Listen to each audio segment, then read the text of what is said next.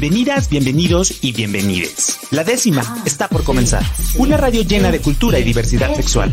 Todos esos temas y personas que buscas en internet, pero que siempre borras del historial. La décima radio, cultura y diversidad. Comenzamos. Pues muy buenas noches a todas mis amigas, mis amigos y mis amigas que nos sintonizan esta noche de miércoles aquí en la décima radio a través del 96.3 de FM en Jalisco Radio, la radio cultural del estado de Jalisco. Le quiero mandar un saludo a Fabián Pelayo que el día de hoy nos está acompañando en los controles en cabina. Y bueno, pues ya saben, yo soy su amigo Rob Hernández que todos los miércoles está aquí pues para hablar de joterías, de algún tema pertinente para la diversidad sexual, sobre todo para abrir el el, horizonte, conocer nuevas historias, nuevas vidas, nuevas formas de, entender la realidad. Y bueno, pues el día de hoy este, nos vamos a poner muy poéticos, muy poéticos y quiero iniciar el programa leyéndoles un poema para ver si ustedes lo identifican, que es más o menos lo que dice así. Con unas ansias locas quiero verte hoy Espero ese momento en que escuché tu voz. Y cuando al fin estemos juntos los dos, ¿qué importa qué dirán tu padre y tu mamá? Aquí solo importa nuestro amor. Te quiero. Amor prohibido murmuran por las calles porque somos de distintas sociedades. Amor prohibido nos dice todo el mundo. El dinero no importa ni en ti ni en mí ni en el corazón. Oh, oh baby. Pues bueno, justamente el día de hoy invitamos a un verdadero poeta. Digo, yo nada más aquí estoy haciendo la introducción y porque justamente vamos a hablar sobre Selena. Selena que eh, pues muchos la hemos bailado, la hemos cantado, la hemos coreado y bueno, las bodas no puede faltar. Y para ello invitamos a Mario Frausto porque vamos a hablar sobre Selena desde otra perspectiva, desde como un ícono feminista, un ícono queer, este, y cómo genera como esta cercanía con nuevas generaciones a través de la poesía. Bienvenido Mario, ¿cómo estás? Hola, ¿qué tal? Muchas gracias por la invitación, todo muy bien. ¿Tú qué tal estás?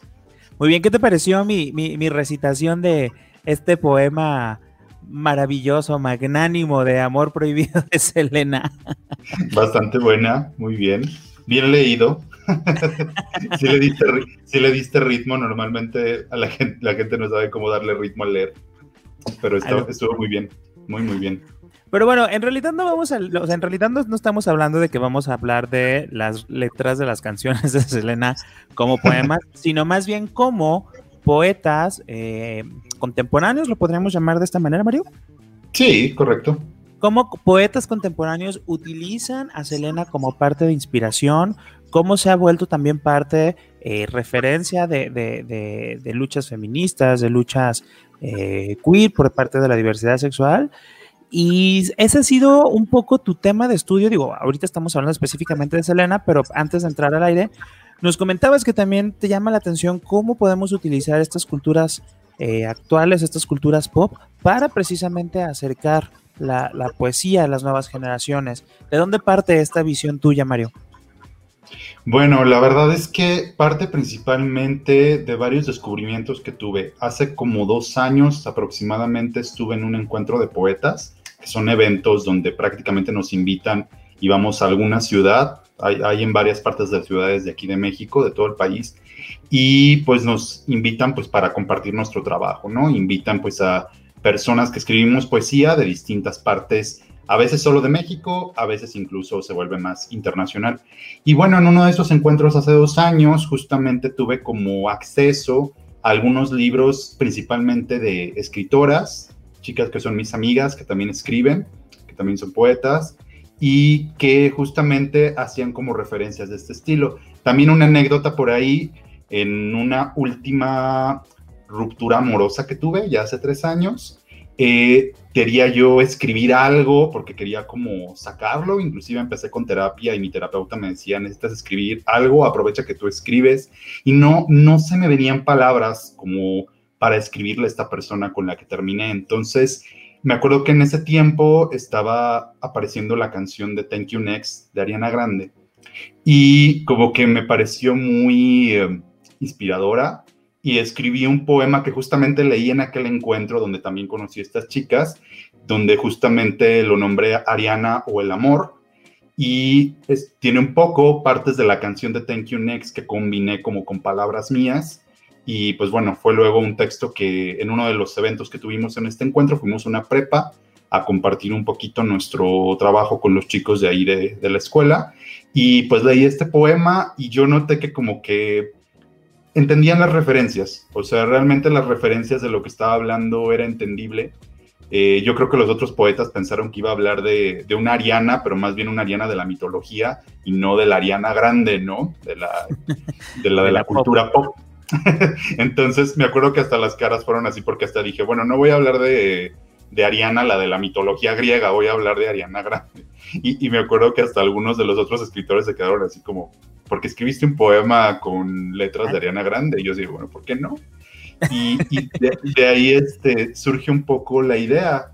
Este, realmente, luego conocí estos poemas de Selena, aunque he encontrado otros que hablan de otros cantantes, de grupos importantes, de música, ya sea rock, pop, este, y también pues referencias como películas, referencias como caricaturas, anime, cómic, muchísimas cosas que algunas personas han metido como estos personajes en escritos, tanto poéticos, a veces también narrativos y hasta teatro inclusive he encontrado y la verdad es que me resulta muy, muy interesante. Creo que es una forma de acercar a la gente con referentes y símbolos que tienen un poquito más frescos y como más inmediatos, porque la realidad es que eh, cuando uno estudia letras, como que hay algo que te hacen al estudiar letras, que como que te hacen amar lo del pasado nada más. O sea, como que tienes que ser un super amante del pasado y entender referencias de la Iliada, entender referencias de la antigua Grecia, de los periodos neoclásicos o, o el clasicismo, por ejemplo. Y como que lo actual queda relegado. O sea, como que... Como que eso te da actuales, un nivel de superioridad, ¿no? O sea, como cuando estás hablando, es como de, ah, bueno, es que yo sé muy bien eh, la historia griega y la influencia romana y bueno, todos estos de la ilustración y bueno, mejor, y es como, ajá, ¿y qué está sucediendo hoy? Creo que me, me hace muchísimo sentido lo que dices, porque luego creemos y es como, la poesía es algo que a lo mejor para digo, yo no me considero como tan nueva generación porque ya tengo mis añitos, pero aún así para mí sí, de repente lo tengo como un de, ay, pues es como medio aburrido o como medio lejano a mí, más que aburrido, lejano, ¿no? Y luego me empecé a buscar como autores de poesía este LGBT y ahí un poemario de, de, hacia temas de SIDA, hacia ta, ta, ta, ta, Y cuando, cuando escuché esta conferencia que estabas dando tú sobre Selena, me llamó muchísimo la atención porque es como, Selena, poemas. ¿What? ¿No? sí. Sí, realmente yo, yo pienso inclusive cuando di esta conferencia, era raro porque, o sea, yo puse en mis redes sociales que le iba a dar y me acuerdo que varias personas de mi ámbito, gente que tengo ahí en redes que también estudió letras o están en ese mundo, pues se les hacía súper extraño, ¿no? Algunos creo que me escucharon por ahí y luego pues les pareció muy interesante, pero tampoco como que lo tenían en el mapa, es decir, la propia gente que se dedica a esto no lo tiene como... Eh, no sabe que, que existen esta clase de repertorios. Y lo que dijiste hace rato es real, o sea, esta situación como de me baso en el pasado, me, paso, me baso en textos viejos y como que me da cierto elitismo, como que me da cierta sapiencia que los demás no tienen. Y la verdad yo estoy muy en contra de esto, o sea, yo, yo la verdad creo que las letras son para acercarlas a las personas. Sé de un montón de personas que por lo que acabo de decir les parece así una blasfemia, conozco cantidad, pero la realidad es que... Ni modo. Sí, a mí sí me parece que hay que acercarlo. O sea, si, si todo va a ser como para yo quedarme en mi torrecita encerrado eh, porque sé mucho, pues la verdad que flojera. a, mí no me, a mí no me late. Fíjate que justo eso, a mí de repente, digo, en, algunos otros proyectos que me ha tocado gestionar, eh, me he fijado que luego mucha gente que hace proyectos para sí mismos, para que nadie lo vea. O sea, películas que solo ellos entienden, películas que son maravillosas y que si no están expuestas o no se van a proyectar en tal lugar con tales características, con tal cosa, mejor que no se expongan. o la música, o ta, ta, ta, digo, independientemente de los requerimientos físicos y técnicos que requieren pues ciertas artes, ¿no? Pero cuando son actualmente los formatos de, es que si ya no es en un cine, ya no es en una pantalla, no quiero que no se proyecte mi película, es de, what? O sea, todo se está yendo a la virtualidad.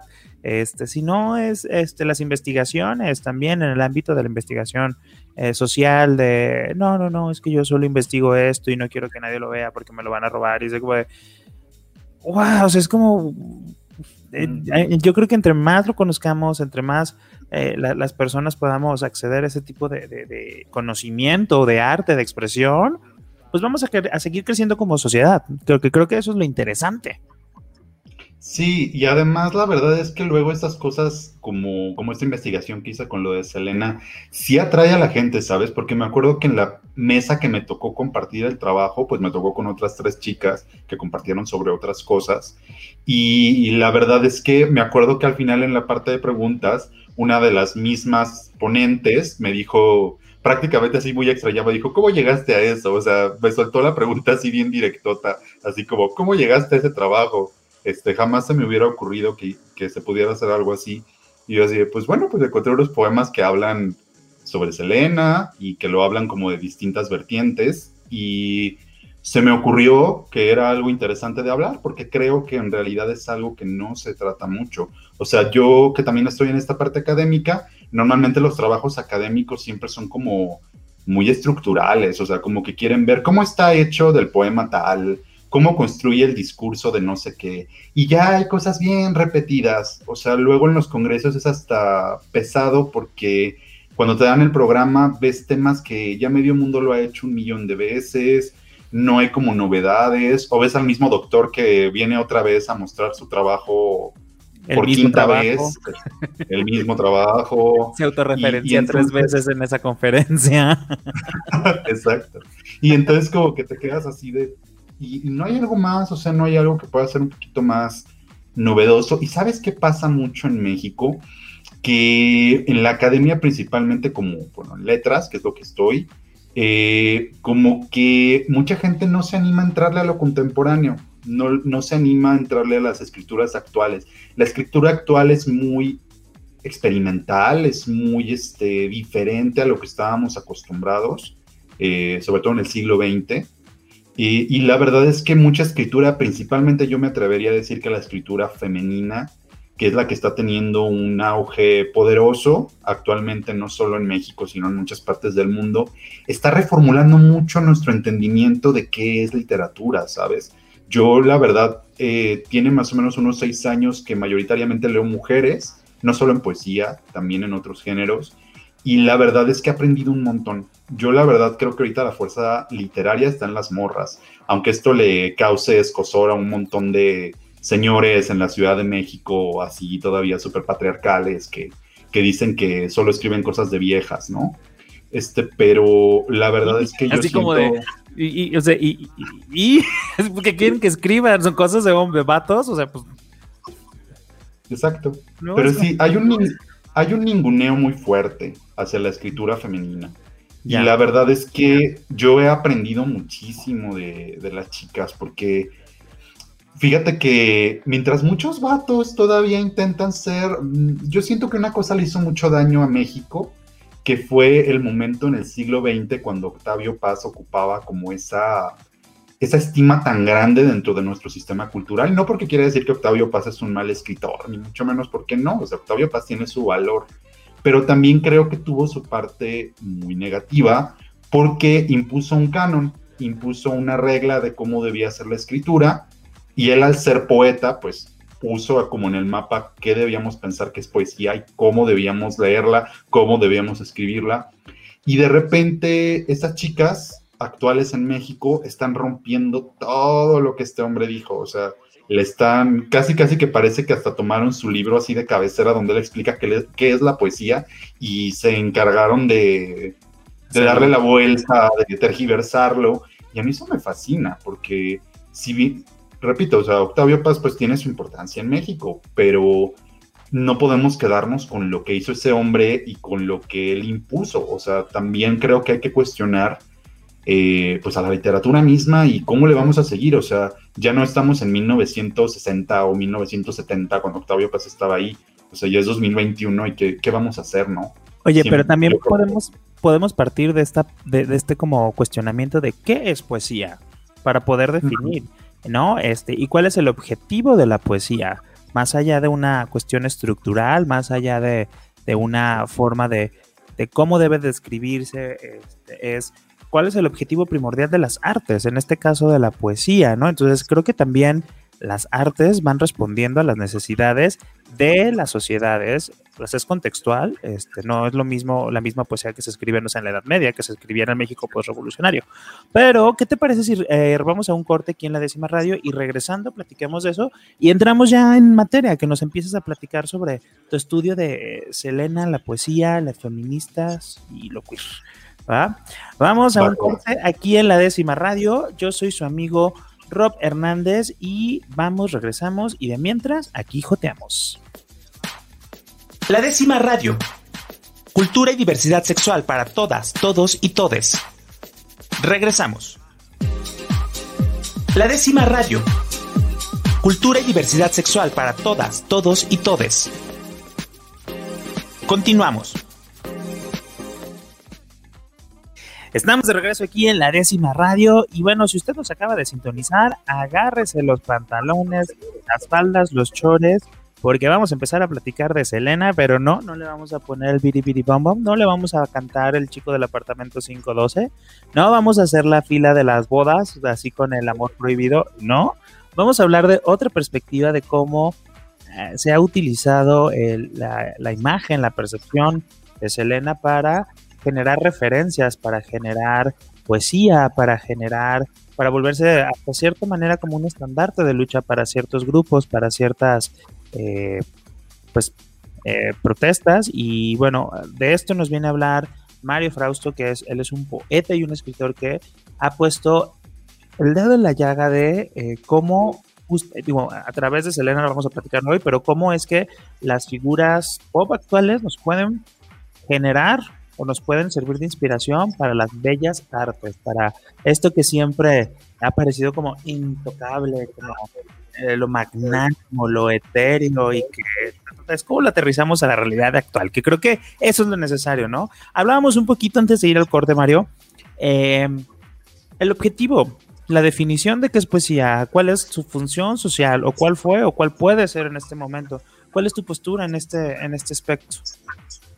Mi postura personalmente es muy eh, política, porque inclusive creo que en mi propia escritura procuro mucho una parte muy política. ¿A qué me refiero con política? Me refiero a que la escritura, no solo poesía, creo que también otras escrituras, deben de proyectar pues cuestiones de pronunciamientos políticos de distintas vertientes, que esto puede ser, por supuesto, por ejemplo, a mí me gusta mucho escribir desde la diversidad sexual, me gusta mucho escribir desde críticas que tienen que ver contra el machismo. Ahorita estoy, estoy en un punto donde estoy trabajando eh, textos donde estoy como queriendo irrumpir con las cuestiones de la masculinidad, este, un poco como atacar esta parte y un poco como desmembrarla de alguna manera, porque creo, creo que no hay muchos hombres que, estén, que se, estemos haciendo eso, sobre todo aquí en México. Mujeres ya hay un montón, que han puesto como en duda la cuestión de qué es su feminidad, qué es ser feminista. Esto se ha hecho mucho, pero luego siento que los hombres no estamos teniendo un cuestionamiento. Y la verdad es que yo siento que para eso es la poesía, o sea, la poesía debe tener una capacidad de cuestionar. Claro, ese es un corte de poesía, también hay poesías que buscan como la cuestión como de la belleza, la cuestión más estética y también, o sea, es otra forma. Yo creo que existen muchas definiciones y las personas se posicionan dependiendo de, pues, de sus intereses personales. Pero yo en lo personal sí me decanto bastante por una parte muy política, social, crítica y, que la verdad, este, pues de alguna manera como que cree preguntas. A mí, yo siempre digo que tengo como una especie de crush con las preguntas y la verdad es que yo siento que si algo no te causa dudas, no sirve. Entonces, este, creo, creo que siempre debemos estar como una interrogación constante y creo que la poesía también debería participar de esa interrogación. Pero ahora sí que es un postulado muy personal, no, no solo mío, conozco mucha gente que tiene esta, este pensamiento, pero yo me, digamos que me suscribo a esa parte también. Muy bien, pues coincidimos, creo que también el arte desde la postura este, mía de la creación, de la gestión, también creo que, que la manera en la que ayude a generar estos espacios de reflexión y de cuestionamiento, creo que puede enriquecer muchísimo, muchísimo, ¿no? Pero bueno, entrando al tema, Selena y la poesía, ¿qué es lo que encontraste? ¿Qué es lo que viste? ¿Qué es lo que eh, has estado como observando en estos temas? ¿Cómo se convierte en un icono feminista, un icono queer? Cuando también recientemente encontramos algunos videos donde claramente ella, por, digo, por su formación, por su religión, por todo, pues, no tenía como mucho de feminista este, a los tiempos actuales, ¿no? Digo, pero ¿cómo fue este proceso? Pues bueno, la verdad es que siempre he tenido una fascinación por Selena. Yo era muy pequeño cuando Selena murió. Este, yo nací en el 91 y pues Selena muere justamente en el 95, que es cuando está, pasa esta cuestión del asesinato. Y la verdad es que yo me acuerdo siendo muy chiquito que pues fue un escándalo grande, o sea, toda la cuestión de su muerte al ser tan joven, desde pequeño como que siempre me acordaba de Selena, ¿sabes? O sea, cuando escuchaba sus canciones, como que decía, es que identificaba directamente con, es que es la chica que salía en las noticias que, pues, que la mataron, ¿no? Y, me acuerdo que me parecía muy bonita porque ponían su foto y todo, y me parecía muy bonita, la veía muy joven, y como que a esa edad para mí era muy difícil eh, como concebir que una persona tan joven pues hubiera muerto, ¿no? O sea, creo, creo que para mí en ese momento, siendo un niño tan pequeño, como que era muy conmocionante y como que siempre su música me ha acompañado.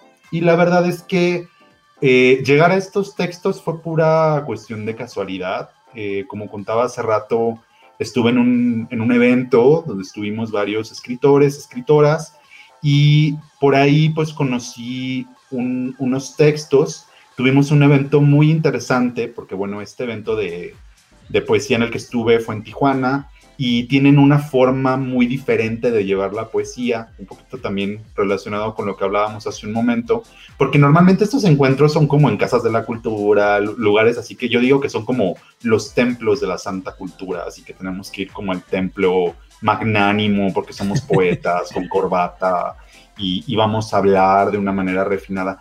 Y en este evento no, en este evento más bien nos íbamos a las secundarias, nos íbamos a las prepas y hubo un evento que me gustó mucho. Nos fuimos justamente a una plaza que está justamente al lado del muro que divide la frontera México con Estados Unidos y literalmente pusimos una bocina, un micrófono, íbamos pasando cada uno de los escritores y compartíamos en rondas nuestros poemas y ahí una escritora, una escritora eh, de Monterrey, una, querida amiga también, que se llama Minerva Reynosa, ella justamente compartió un poema, eh, unos poemas que están incluidos en un libro, un libro con un título muy largo, este, que para hacerlo corto nada más lo suele llamar ella Iremos que te pienso, se llama el libro. Y es un libro donde ella hace una especie de recuento sobre su infancia en Monterrey, y como todos los cambios que le tocan, porque ella le toca pues nacer en los 70, pero le toca ver todos los cambios de los 80, las situaciones de los 90 y por supuesto pues la llegada del siglo XXI. El libro es una especie de crónica, pero o sea, versificada, está hecha como poesía, para poder este como ir por esas tres décadas y viendo cuestiones que son muy importantes. Uno de los ejes principales del libro, que es súper interesante, es la presencia siempre de Selena porque Minerva habla mucho en este libro como sus hermanas mayores, por ejemplo, ella, ella pues habla en un primer momento. ¿Cómo se llama la, autora? Minerva Reynosa. Minerva Reynosa, por ahí si quieren el dato, digo, Minerva Reynosa es la que nos está platicando para, si la quieren ahí buscar, pues también, ¿no? Sí, y de hecho es muy fácil de hallar. De hecho, inclusive algunos de los poemas de Selena están en internet y es muy fácil de, encontrar. Pueden ponerlo como Minerva Reynosa Selena, así literalmente en Google, y les va a aparecer. Les va a aparecer unos fragmentos del libro en una página de, es una revista de la UNAM donde le publicaron, porque con este libro Minerva gana un concurso, un concurso que se entrega en, en Mazatlán, un concurso que es el Clemencia Isaura, es uno de los concursos más importantes de poesía de aquí de México, y pues ahí le publicaron pues varios, varios poemas que aparecen en este libro. Y fíjate que una cosa que me parece bien interesante es que aquí justamente Minerva lo que hace es que nos habla pues como de sus mujeres, nos habla de su mamá, de sus hermanas mayores, de amigas, pero como que siempre está Selena por ahí, o sea, porque todas querían vestirse como Selena, todas querían actuar como Selena.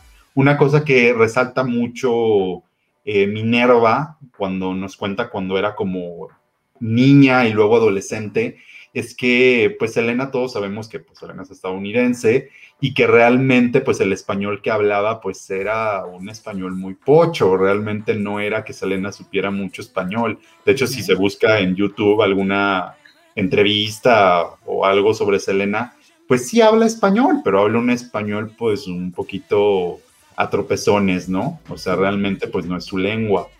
Entonces, ella, por ejemplo, habla mucho de eso, o sea, porque Selena también, además de ser un icono feminista, luego también pues hay otras personas que lo han retomado desde la cuestión LGBT más. ¿Por qué hablas eh, que es un icono feminista? ¿Cómo? ¿Por qué hablas que es un icono feminista o en qué sentido? Se ha retomado como tal en el sentido de cómo proyectaba la cuestión de ser mujer. Yo estoy de acuerdo por las declaraciones, incluso tú lo mencionabas, ciertas declaraciones que ella dijo, pues yo también creo que, pues, por supuesto, eso no, no coincidiría, ¿no? Sin embargo, yo creo que se volvió un símbolo sobre todo de esta manera porque era una especie de reflejo, principalmente para las mujeres latinas, del hecho de que una latina podía estar como en esa estima, ¿no? Podía estar en ese lugar tan importante, podía como ponerse a la par, en este caso, pues bueno, sabemos que nuestro mundo se dirige mucho por la lógica estadounidense.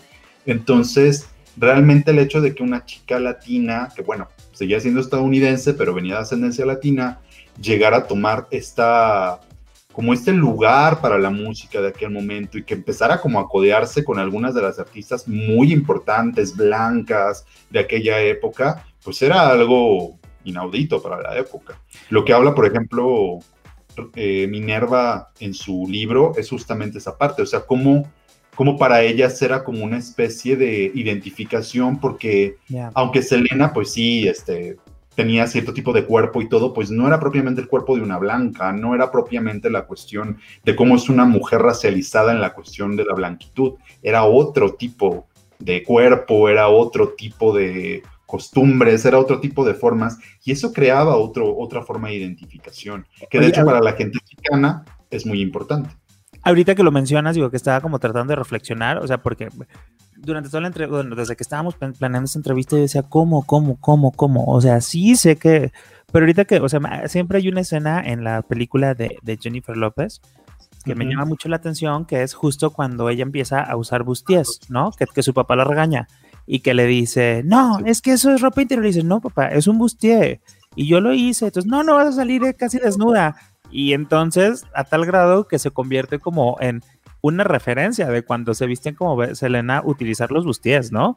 Y fíjate que nunca lo había, nunca lo había pensado de esa manera, en cómo, pues sí, empezó a romper muchos cánones o muchos estereotipos desde los tipos de cuerpo, desde el tipo de música, este, desde estar, este, posicionar la, la música en español, desde mostrarse una cuestión pues enseñar más piel en un, en uno, este, sin llegar a ser como a, generar, no sé, un estilo Talía en, en vida, en, perdón, en, este Dios, dame la no acuerdo la, de la, canción de Talía, pues, pero que era como una cuestión muy sensual, sino ella lo hacía como meramente expresión, ¿no? De me gusta y ya, o sea, no, no, no tenía una connotación tan sexosa como una Madonna, pues, en aquel, de aquello, como en símil, pues. Claro, había un cuidado más grande, o sea, realmente creo que era, buscaba una proyección y creo que esto por, por supuesto viene desde la idea de su familia, cómo quisieron proyectarla, porque sabemos que Selena pues fue un gran producto de su propia familia. Entonces, este, ahora sabemos inclusive que el papá pues realmente abusó mucho en cuanto a sus hijos, de cómo los proyectó hacia la fama y cómo los estaba utilizando, ¿no? Entonces, digo, aunque se escuche mal, pero son cosas que ahora ya pues lo, entendemos un poco más. O sea, realmente también detrás de esta vida glamurosa de estas personas, pues también hay, hay cierto via crucis para poder llegar a todo ello. Y la, y la realidad es que yo creo que Selena, pues como acabas de decir, estas cuestiones de lo que hizo con la ropa, esta sensualidad. Por ejemplo, una cosa que resalta mucho Minerva en el libro es el hecho de las caderas de, Selena, porque, o sea, Selena tiene el cuerpo de una latina, tiene ascendencia latina y pues tiene un tipo de cuerpo muy particular, o sea, sobre todo en el área de las caderas, en el área de glúteos, pues es muy diferente porque refleja un tipo de mujer que es como más ancha, que no corresponde con esta búsqueda de las mujeres blancas, que es más bien como ser muy finas, ¿no? Entonces, eso también como que puede parecer algo bien insignificante, pero Minerva habla justamente de cómo eso creaba un reflejo, porque incluso ella lo dice así, dice, todas en mi familia somos bien caderonas. Entonces, este, cuando veíamos a Selena en, los conciertos o que la sacaban en, en, las noticias o algo, pues había una identificación porque dices, es que también una mujer caderona puede ser sexy, una mujer caderona puede ser una, una cantante famosa, o sea, una latina con esas características genéticas, corporales, puede llegar a ser una mujer pues, muy atractiva. O sea, Selena en ese sentido, si bien siguen estos cánones de cierta, de esta idea muy masculina de qué es la belleza femenina, que ahí podríamos hablar de otra cosa y es completamente criticable, pero como fue tomado en su momento histórico, era así, o sea, era un símbolo importante para muchas mujeres latinas por todo lo que significaba, o sea, no solo como cantante, sino por vestimenta, por el hecho de ser latina. Todo esto fue muy importante, este, por lo menos como lo veo reflejado en el libro, ¿no? Perfecto. Oye, pero ¿qué te parece si nos, nos lees uno de estos poemas que te inspiró a hacer esto?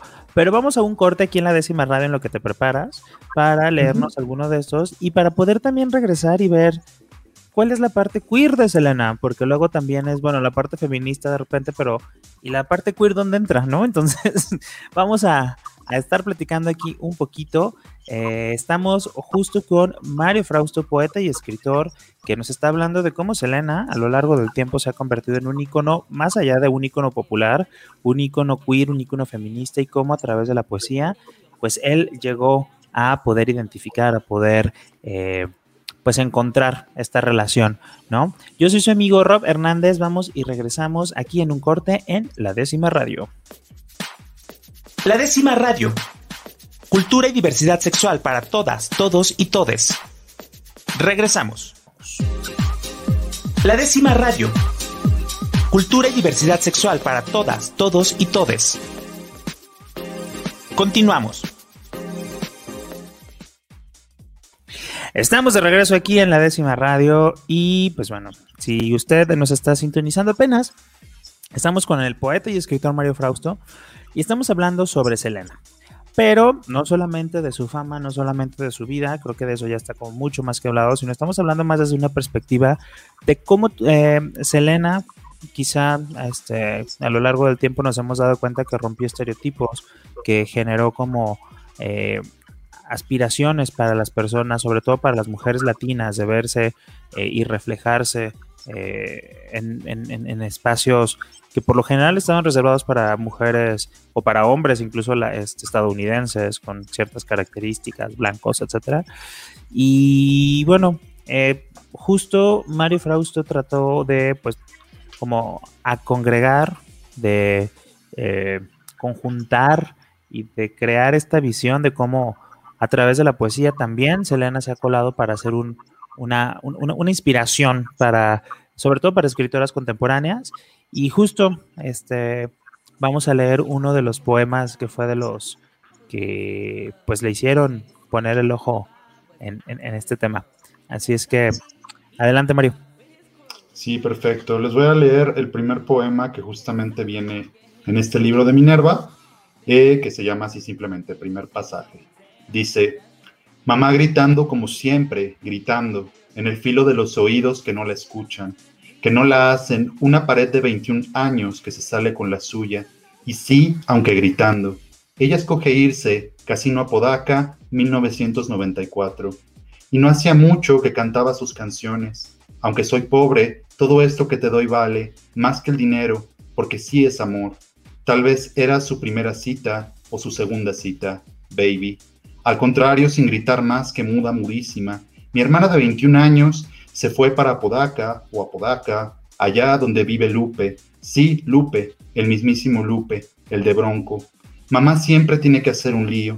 Mi hermana se fue con Moy a ver a Selena, y es que somos pseudopochos, se nos nota el suspenso, la frontera, herida abierta, aunque nunca tuvimos visa, ni pasaporte, ni nada. Y 12 años después, por primera vez crucé la línea desde la esquina más transitada de América Latina. Otra historia, en ese entonces, 1994, en el rodeo de medianoche, mi hermana se fue con Moy a ver el concierto de Selena. Mi hermana de 21 años, con tanto amor, con tanto amor, se declaraba independiente, desde la minúscula Mitras Norte en la inmensísima ya cuadratura de los Regios. Te me mandas sola, y mi hermana se fue con Moy, de 21 años, un poco fresa, de su casa, conservadora, para la otra. Mi otra hermana, la de 20, bidi bidi bom la otra, a ella sí le gustaba andar enseñando su brasier, bordado, con lentejuelas como el de Selena, bidi bidi bom porque iban a los rodeos a bailar y salían tarde y llegaban emocionados. Mis hermanos, todos de 21, 20, 18, bidi bidi mi hermano, por ejemplo, dice que guarda una foto con Selena en el estacionamiento del Far West Rodeo y la empieza a palpitar así, así, bidi bidi bom bom.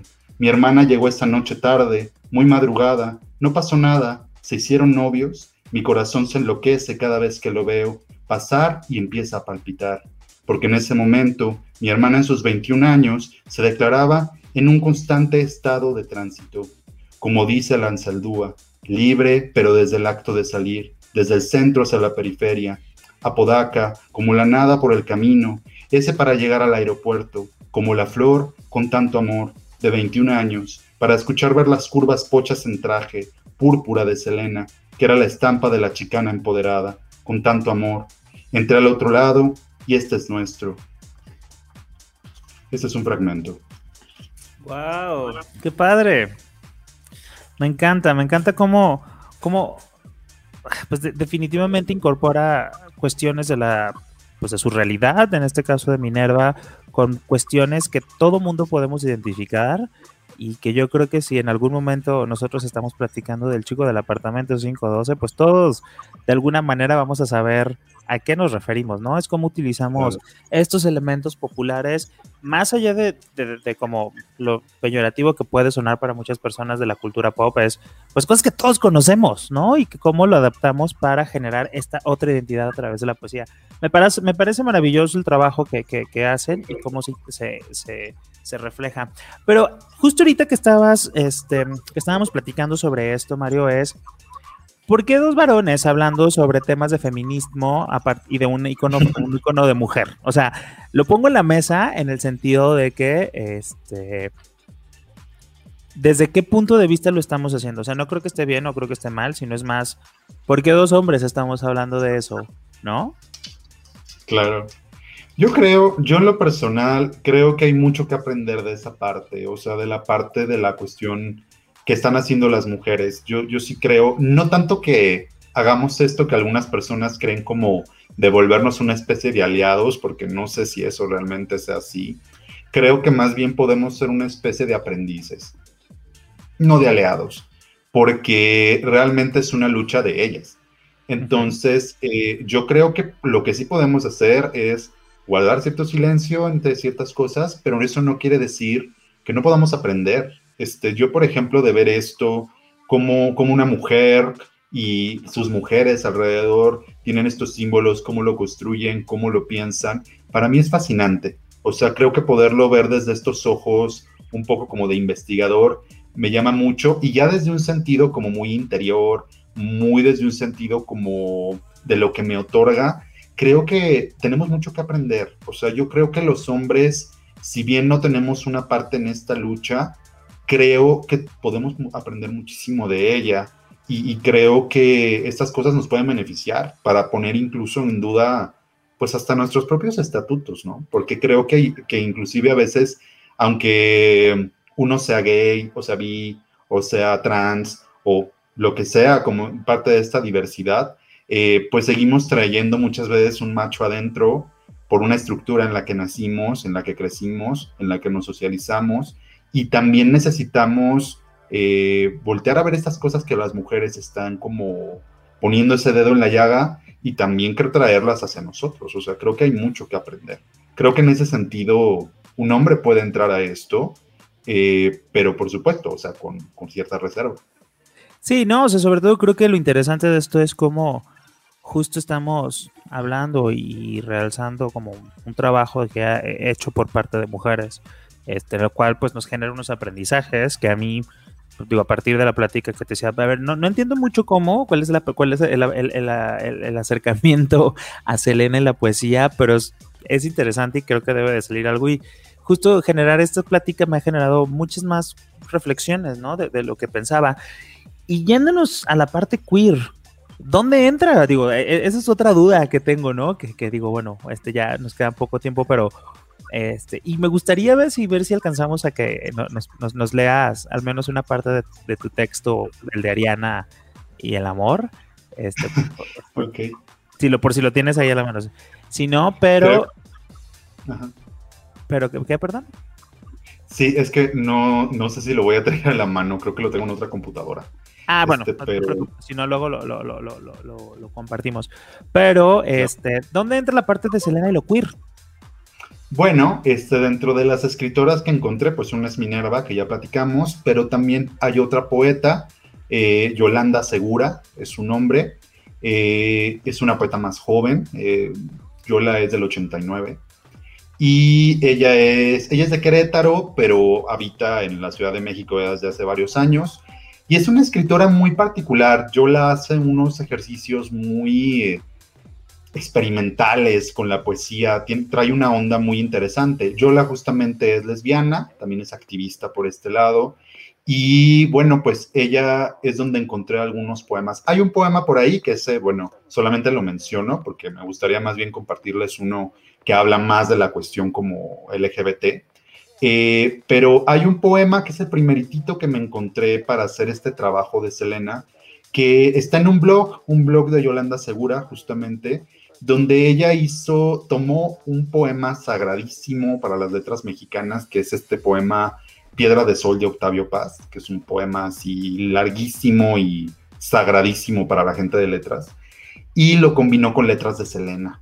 Este, ahí, no ahí no entra cuestión queer en ningún momento, pero es un ejercicio bien interesante porque, o sea, es una forma como de hacer una especie de parodia de un texto que ha sido como un texto tan patriarcal como es la, Piedra de Sol, que ha, que ha, sido como un texto muy importante para las letras de nuestro país, y, llega a una chica que en ese entonces pues tendría yo que sé, unos 25, 27 años, y hace su propia versión y su propia irrupción en, en las letras sagradísimas de paz, ¿no? Que es nuestro único premio Nobel de literatura, y, y pues eso a mí me gusta mucho, o sea, siento que es un ejercicio bien interesante. Pero también hay otros textos de Yolanda donde justamente hace estas reflexiones desde, desde la cuestión de la diversidad. Quiero compartirles uno que es pequeño, pero que me parece bien poderoso y que justamente también lo analicé en el, en el trabajo de la ponencia que di. No tiene como tal un título, pero y es muy pequeño y dice así, si Selena no hubiera muerto, si tu madre no te hubiera dicho, cállate, no lo repitas, cuando le dijiste que estabas enamorada de Talía, si Talía y Selena se hubieran besado alguna vez. Así, nada más dice eso.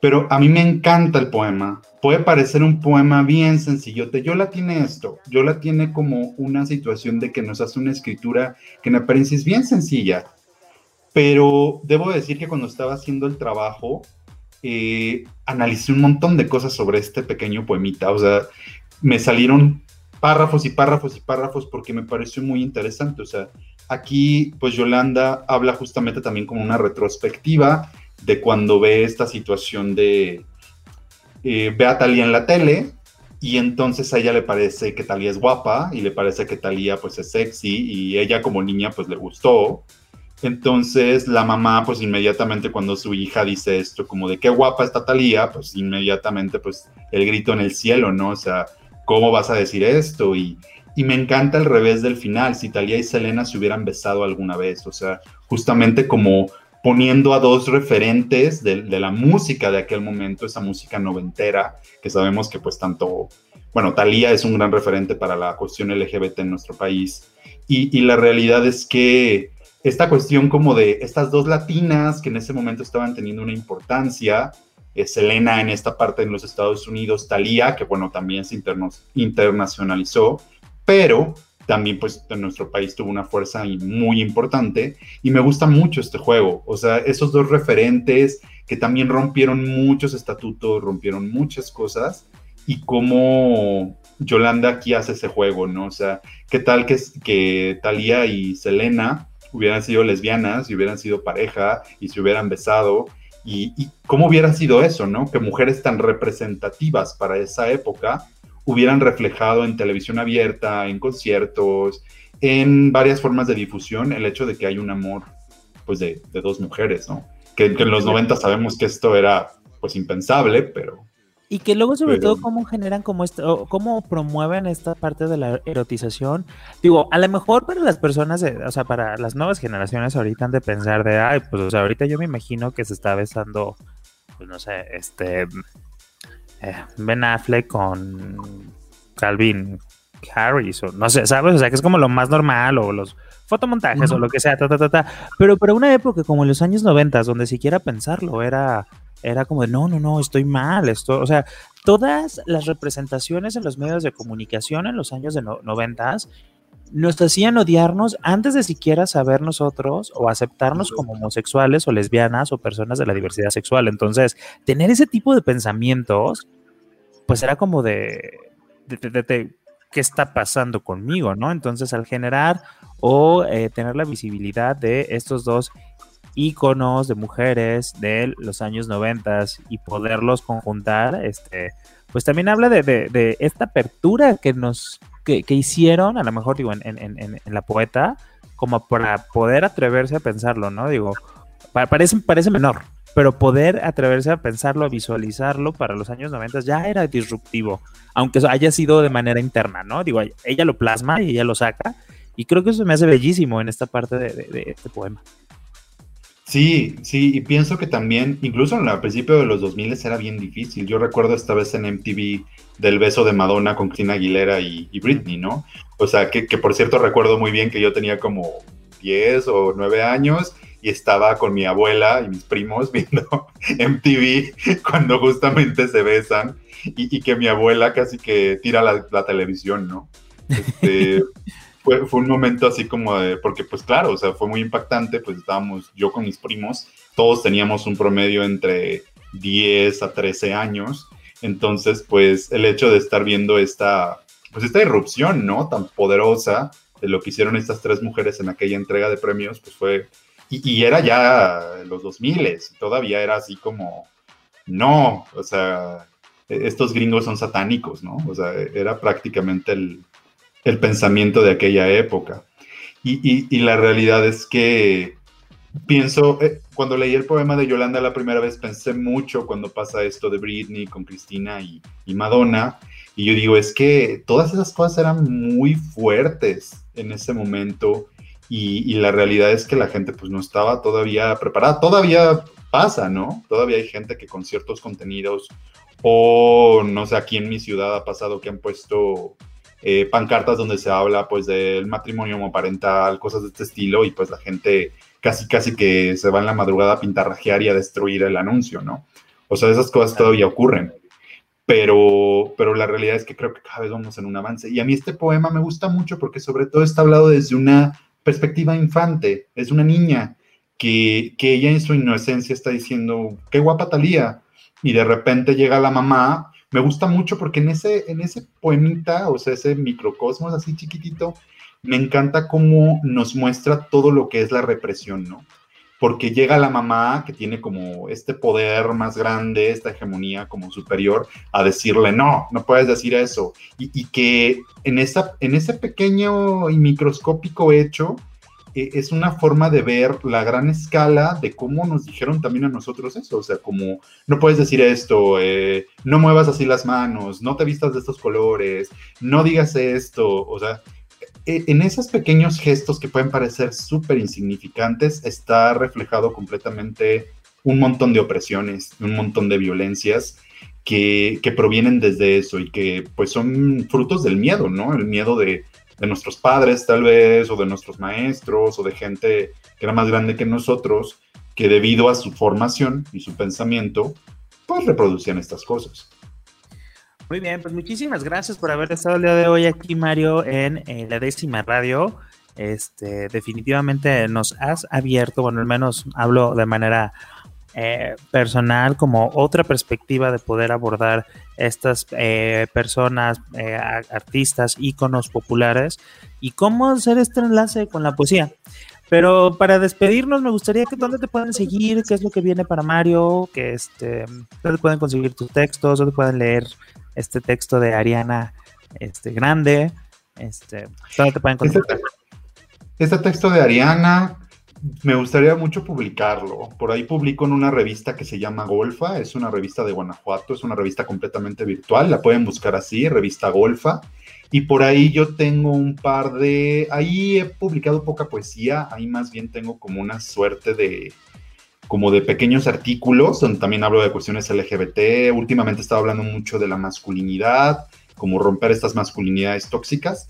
Y este, bueno, un último texto donde hablé del nudismo como, como postura política.